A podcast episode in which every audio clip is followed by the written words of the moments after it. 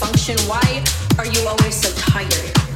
Your life is uninspired and small. All you do is sprawl on the couch with outstretched limbs like a sloth in slow motion. Where is your devotion to succeed? Did it drift out your window with the smoke from your weed? Do I have to force feed you discipline till you finally concede? I cook and I clean and I don't stop till the soles of my feet bleed. But I'm fine.